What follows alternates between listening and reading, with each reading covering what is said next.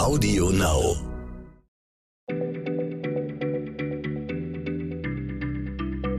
Schneller Schlau, der tägliche Podcast von PM. Herzlich willkommen zu einer neuen Folge, diesmal einer Geschichtsfolge. Mein Name ist Martin Scheufens und meine Frage kann ich loswerden an den Geschichtsspezi in unserer Redaktion, an Joachim Telgenbischer, der ist Redakteur beim Geschichtsmagazin PM History.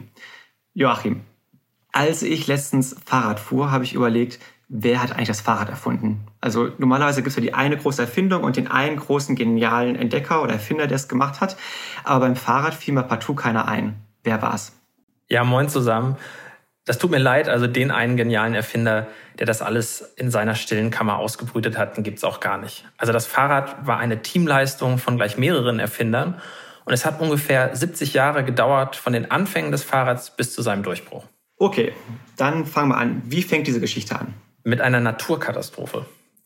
Komisch, aber wahr. Also die Menschen wollten fliehen, haben das Fahrrad erfunden und sind weggeradelt. Nee, es gab aber schon Gefahr, und zwar durch einen Vulkanausbruch. Und zwar war das der heftigste der letzten zigtausend Jahre.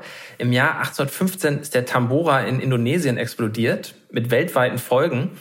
Nämlich danach kam das Jahr ohne Sommer, so hat man das genannt. Äh, auch in Europa sind die Ernten ausgefallen, die Menschen haben gehungert.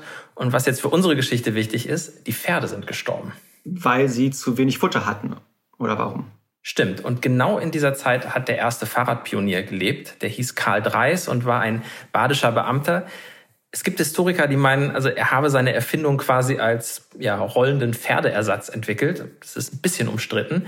Sicher ist, also Pferde waren damals knapp und die Gelegenheit dementsprechend günstig. Und wie sah dieses Urfahrrad aus? Sah es aus wie ein Pferd? Nee, da braucht man schon sehr viel Fantasie. Also die 1818 patentierte Laufmaschine, so hat Dreis nämlich seine Erfindung genannt, die bestand im Prinzip aus zwei Holzrädern, die man mit einem Balken verbunden hatte. Also das kann man sich so ein bisschen vorstellen wie diese Laufräder für Kinder, äh, die Kinder mit den Füßen fortbewegen.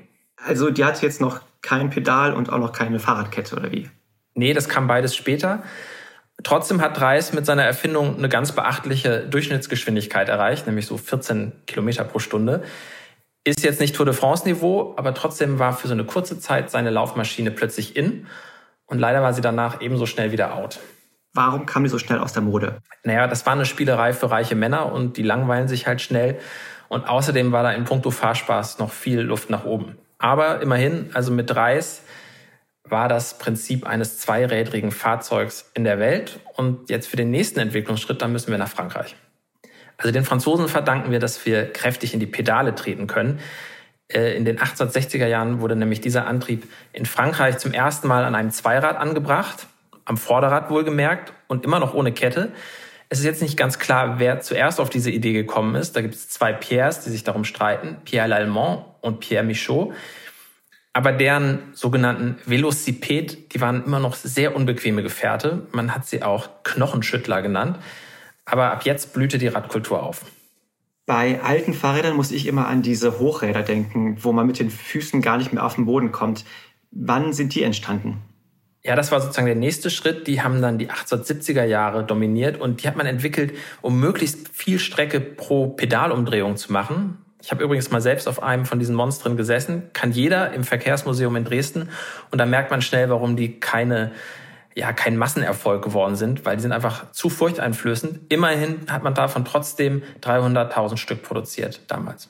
Das ist schon eine ganz schön große Menge. Ja, aber das ist gar nichts gegen die Verkaufszahlen des ersten modernen Fahrrads, das John Camp Starley 1885, 86 auf den Markt gebracht hat. Hier sprechen wir von Millionen verkauften Stück.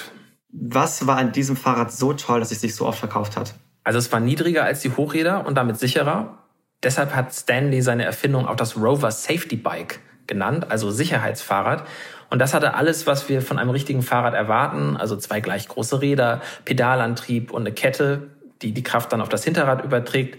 Dazu ein Diamantrahmen aus Stahlrohren und bald darauf kamen dann auch Gummireifen hinzu und da war der Weg frei. Jetzt konnten die Fahrradfahrer die Welt erobern. Du meintest, das hieß Rover Safety Bike. Das klingt schon so ein bisschen wie diese Autofirma. Ja, also dieser bekannte Autohersteller, der ging tatsächlich aus dieser Fahrradfabrik hervor, ein bisschen später. Und das ist ja das Faszinierende. Das Fahrrad kam vor dem Auto und in den 1890er Jahren war es das absolute Synonym für Modernität und für die Zukunft. Ich versuche jetzt mal das ganze Erzählte zusammenzufassen. Wir haben jetzt nicht einen Erfinder, sondern wir haben wirklich mehrere. Wir haben einen Deutschen oder eine Person aus Baden, Karl Dreist, der hat das Grundgerüst erfunden mit den beiden Rädern hintereinander.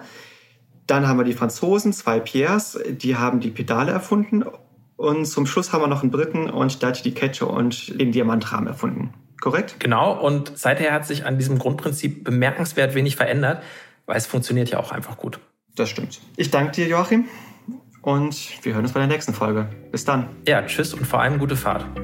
Schneller Schlau, der tägliche Podcast von PM.